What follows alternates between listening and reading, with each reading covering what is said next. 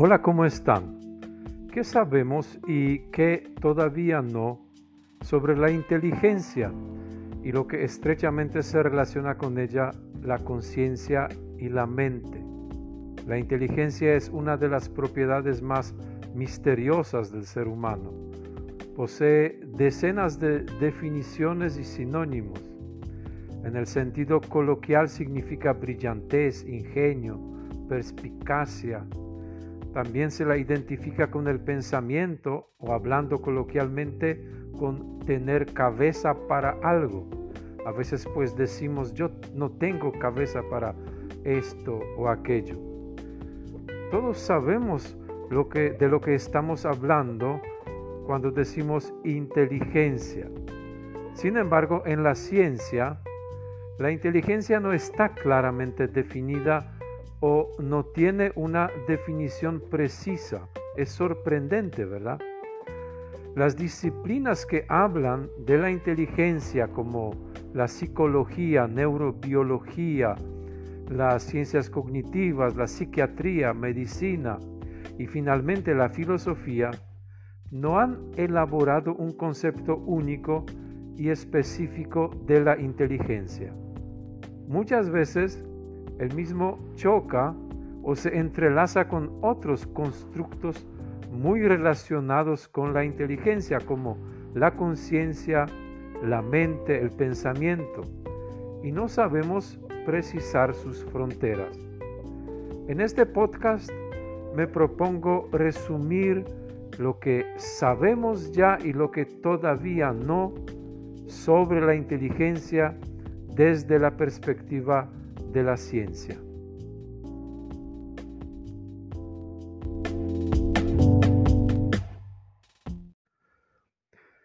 No íbamos a poder reflexionar sobre la inteligencia si no fuera por la conciencia.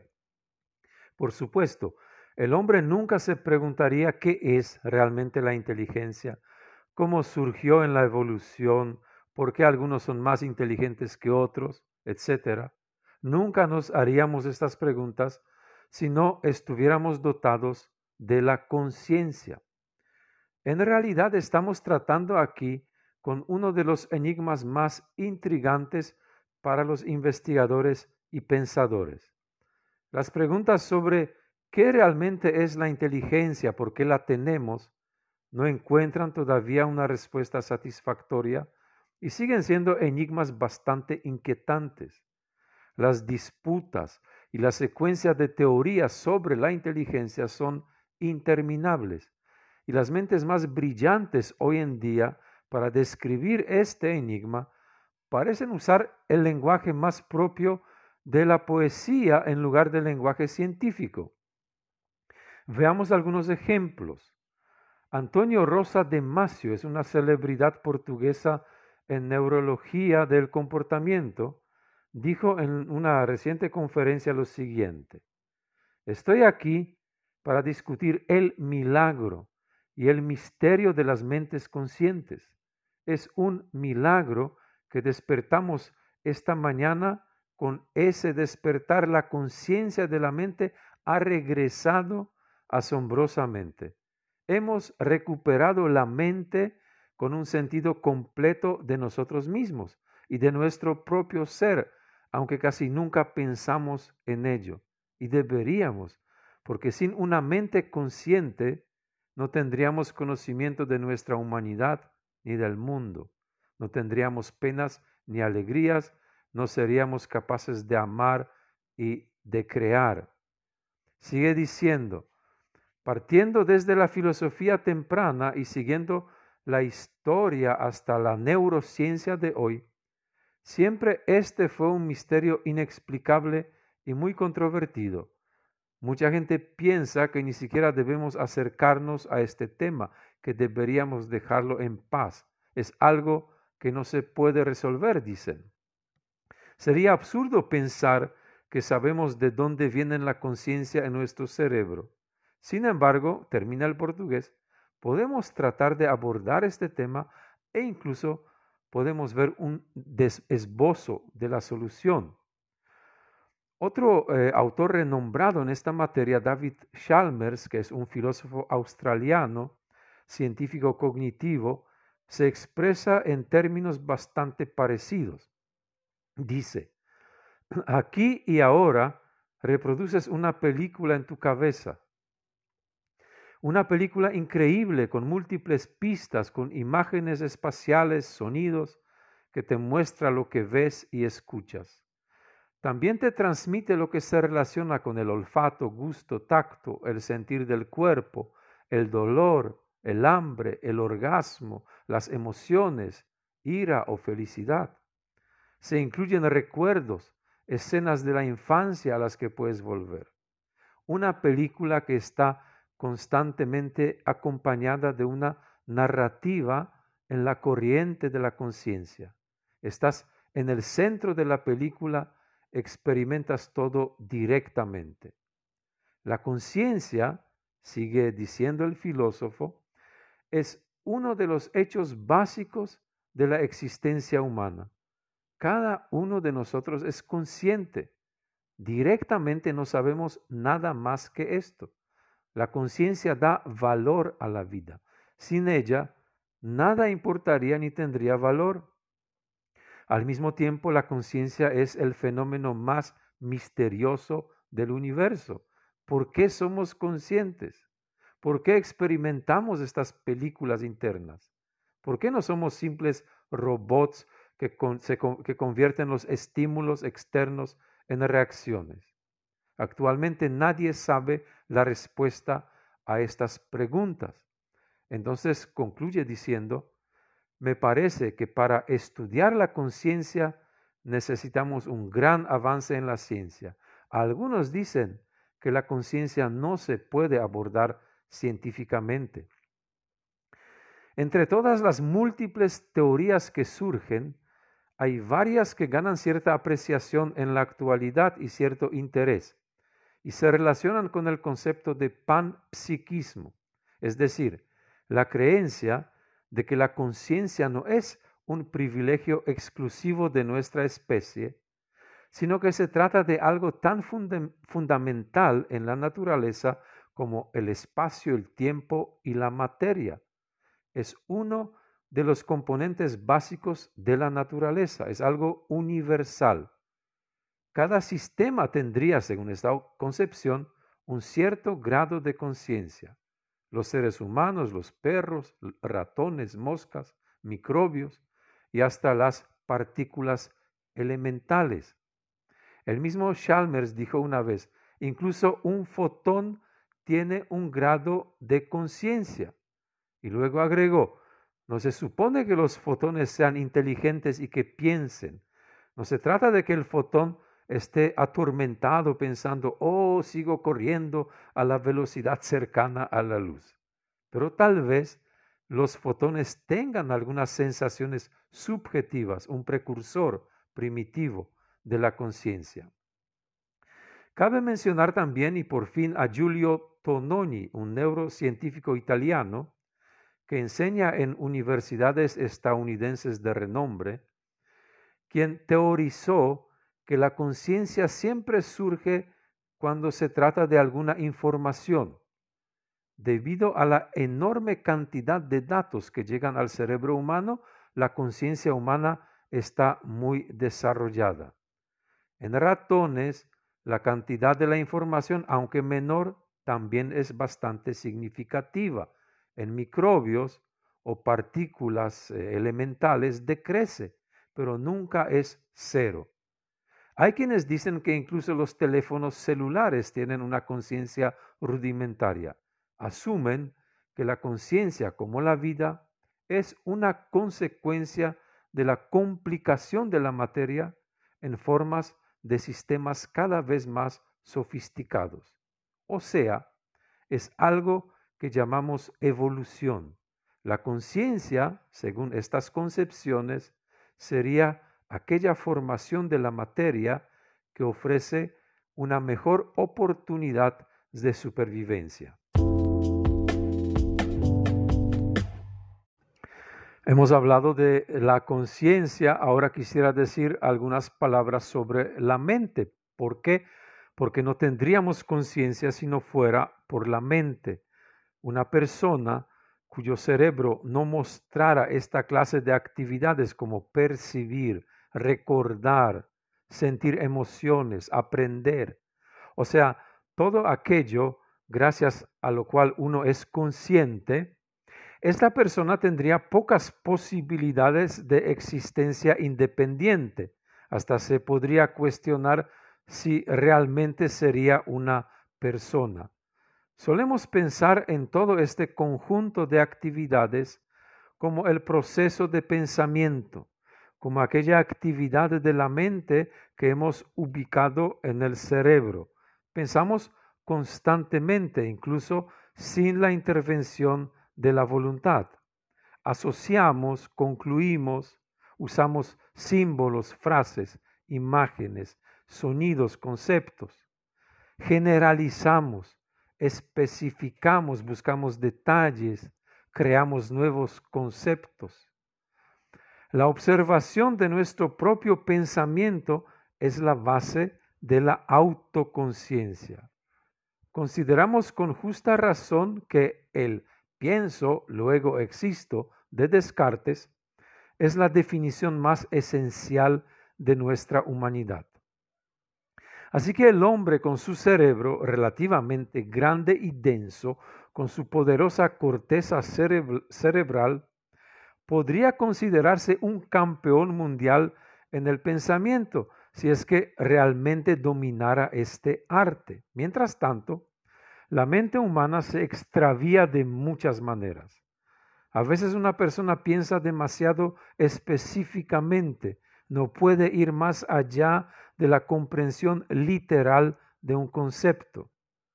Otras veces los pensamientos parecen demasiado abstractos, las asociaciones parecen extrañas y el flujo de pensamientos es inimaginable. La mente generaliza o se sumerge en detalles, digresiones, usando estereotipos, sucumbe a las llamadas primeras impresiones, las intuiciones, entre comillas, emociones excesivas, falsas creencias, etcétera, etcétera. En otras ocasiones caemos en una carrera de pensamientos oscuros o estados de irreflexión, exponiéndonos, por ejemplo, a nosotros mismos y a los demás a un peligro mortal en una carretera cuando nos olvidamos de, que, de lo que hacemos y nos perdemos en imaginaciones. En este ámbito, nada funciona a la perfección. Ni nuestra imaginación sobre los efectos de nuestro propio comportamiento, ni la capacidad para predecir el comportamiento de los demás, ni la tendencia de aprender de nuestros errores, etc. Incluso las personas más inteligentes entre nosotros caen en las trampas tendidas por sus propias mentes. A veces estas personas, por más inteligentes que sean, actúan sin razón, sin idea, sin comprensión alguna.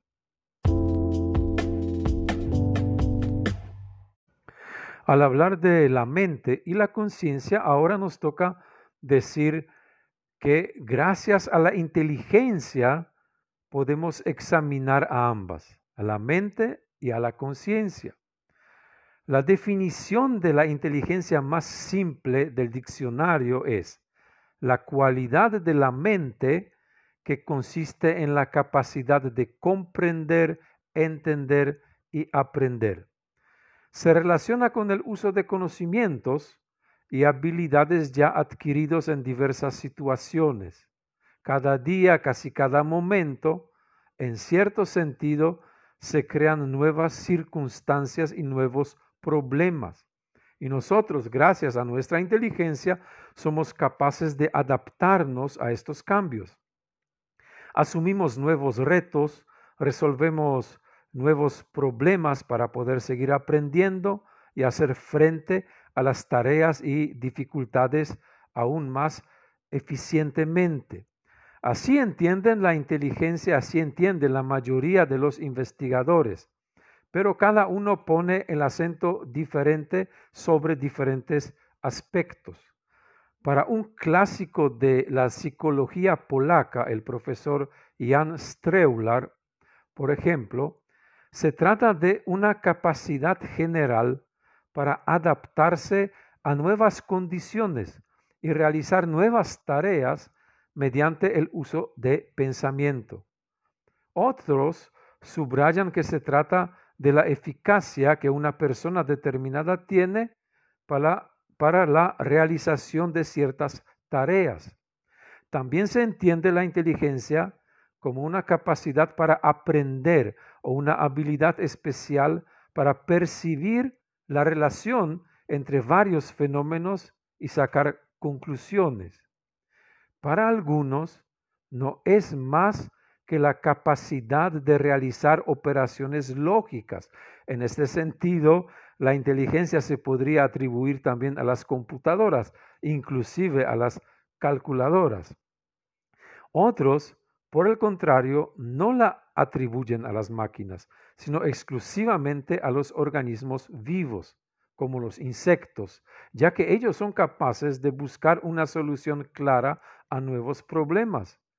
Y no solo recrean con fluidez las respuestas existentes y las repiten mecánicamente.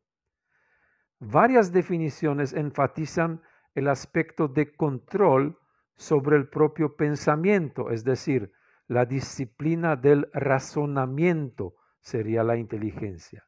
Otros ven la creatividad como el factor principal de la inteligencia. Entonces, hablan de la resolución creativa de los problemas, la creación de nuevos conceptos y sus combinaciones inesperadas.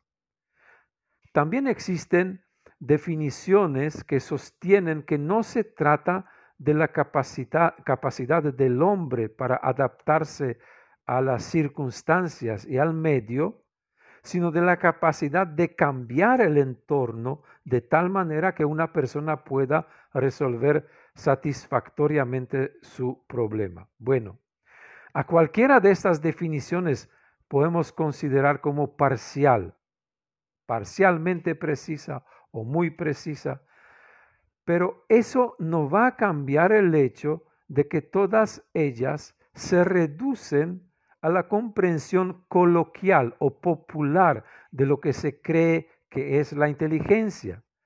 Ninguna de esas definiciones tiene un carácter estrictamente científico. Se la considera a la inteligencia como una forma de agudeza mental como una habilidad para la vida, ya que hoy en día funcionan exitosamente en el mercado psicológico términos como, términos como inteligencia emocional y social, promovidos por los bestsellers mundiales de Daniel Goleman, un psicólogo estadounidense y conocido divulgador del conocimiento. Esos conceptos de Goleman, sin embargo, hoy en día son objeto de críticas, aunque sea, por ejemplo, porque simplemente se basan en visiones bastante obsoletas sobre las emociones humanas.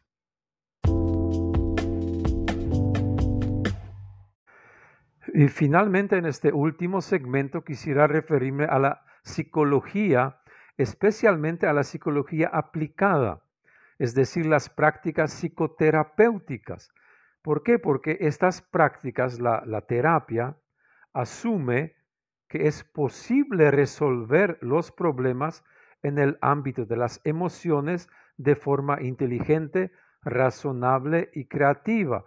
Es posible trabajar con la motivación, con las relaciones con los demás, etc. Y que la inteligencia entendida de esta manera se puede mejorar. Curiosamente, hasta el medio siglo, hasta 50 eh, años atrás, la inteligencia hasta aquel entonces se entendía básicamente como una habilidad intelectual lógica que podría ser medida con una prueba de coeficiente intelectual. Recién en 1983, Howard Gardner, un psicólogo que enseñaba en Harvard, introdujo la teoría de las inteligencias múltiples. De ella se puede concluir que cada uno de nosotros tiene una inteligencia ligeramente diferente y sobre la base de, estas diferencias, de diferentes tipos de inteligencias, uno debe construir su vida. Hoy en día cada vez más está claro que la inteligencia, también la emocional y social, se está convirtiendo en el criterio básico del mercado laboral. Es la mejor garantía de la satisfacción en última instancia simplemente garantía de los ingresos. La lista de aquellas profesiones que solo requieren la fuerza bruta, la fuerza física y de una estabilidad mental que permita permanecer 40 años en la misma línea de producción, la lista de esta clase de profesiones se reduce hoy en día cada vez más. Aún en estas líneas de producción se requiere que el operador piense y esté dispuesto a seguir las nuevas tendencias y nuevas tecnologías. Una cosa es cierta, a pesar de las clasificaciones de las personas más inteligentes del mundo que se publican con entusiasmo en los medios de comunicación populares, las personas que sean totalmente inteligentes no existen. Lo que hay son personas que convierten su inteligencia en astucia de la vida, la convierten en pasión por la manipulación cínica de los demás, a aquellos que solo son moderada y esporádicamente inteligentes. Como decía Albert Einstein, solo dos cosas son infinitas, el universo y la estupidez humana aunque no estoy seguro de lo primero. Los diccionarios defienden la estupidez como una deficiencia de la mente que se manifiesta por falta de astucia, incapacidad para reconocer la esencia de las cosas, las relaciones causa-efecto, previsión y asociación.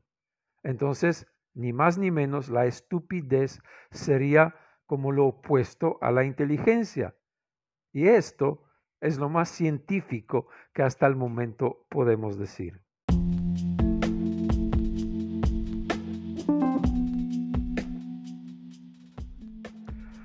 Si te ha gustado ese podcast o te interesa esa temática de divulgación científica, quiero comentarte que más de mis podcasts puedes encontrar en la web Anton Baron org, donde también se encuentran fragmentos de mis libros, algunos están disponibles en el formato completo, artículos científicos de divulgación, charlas, conferencias pregrabadas. Entonces te invito a visitar mi web. Gracias por la atención y hasta la próxima.